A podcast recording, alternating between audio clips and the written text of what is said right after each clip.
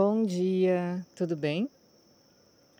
A diferença entre a ironia e o sarcasmo reside na condição íntima do emissor, não na do receptor. Reside na timidez proativa que o movimento subsola e na gestão que disso faz o dono da bola. Sarcástico é um tímido a vingar-se. Irônico é um seguro a divertir-se. No receptor, tudo funciona de outra maneira. Poderá nem perceber, e mesmo percebendo, poderá não reagir, desvalorizar e deitar fora.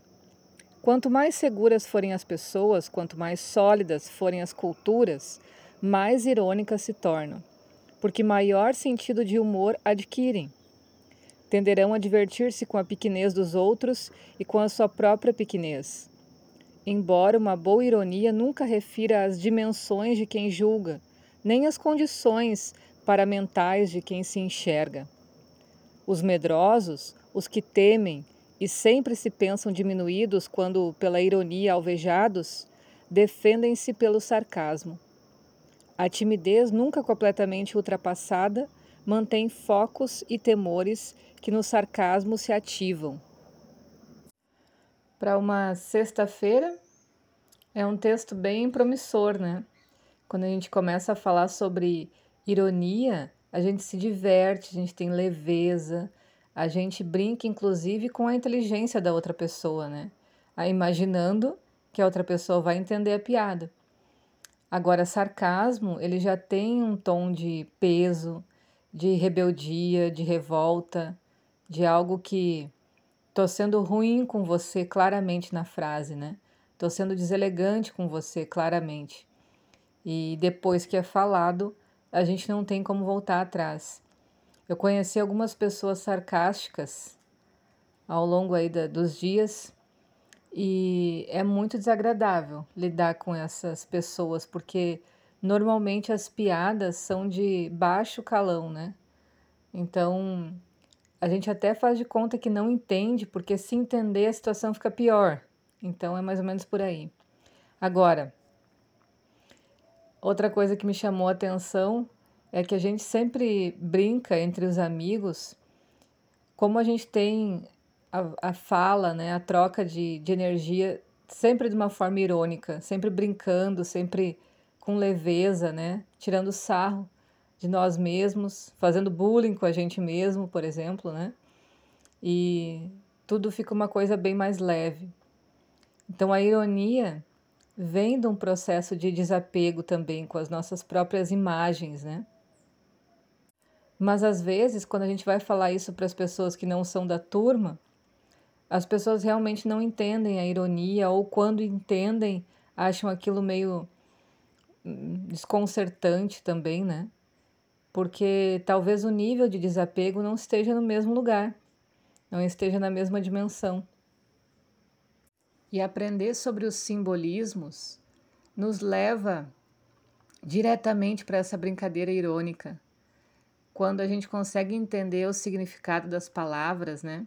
Mesmo que a outra pessoa que está falando não entenda o que ela está falando, a gente consegue criar monstrinhos imaginários com a junção das palavras, né?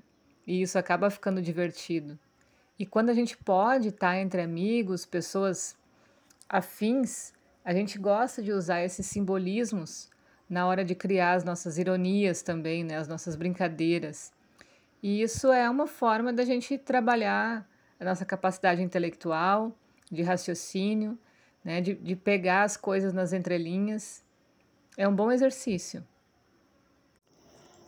Vivemos conceitos falíveis e preconceitos infalíveis.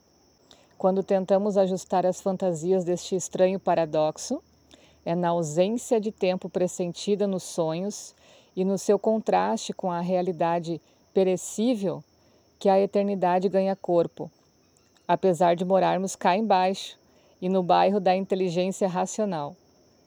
É na terra e a dormir que concebemos a espiritualidade e os sentimentos de eternidade. Nas nossas mentes repousam misteriosidades que nunca poderemos excluir, mesmo conhecendo-lhes as razões. São elas que nos fazem viver, mas devemos ajustar-lhes as dimensões sem fugirmos de nós. Essa ironia nos transporta para esse mundo de, do imaginário, né, dessa realidade difícil de conversar com as pessoas normais, vamos dizer assim, enquanto a gente está acordado, porque a gente consegue se divertir, consegue entender e espera muitas vezes pelos sonhos de cada noite, né? Quando a gente consegue viver nesse mundo entre a parte espiritual, o inconsciente e o raciocínio que a gente conseguiu armazenar durante o dia a dia. Quando a gente navega por essas ironias, quando a gente encontra os nossos, a gente se sente confortável para vislumbrar esse mundo mesmo estando acordado.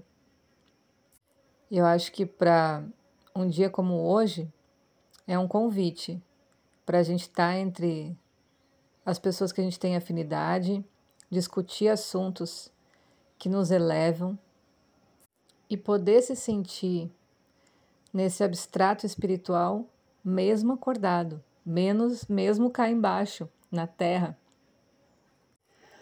E mais um para a gente terminar o áudio de hoje. Há pessoas de generosidade improvável. São a maioria. Há outras tantas interessadas em generosas parecer. São a mesma maioria.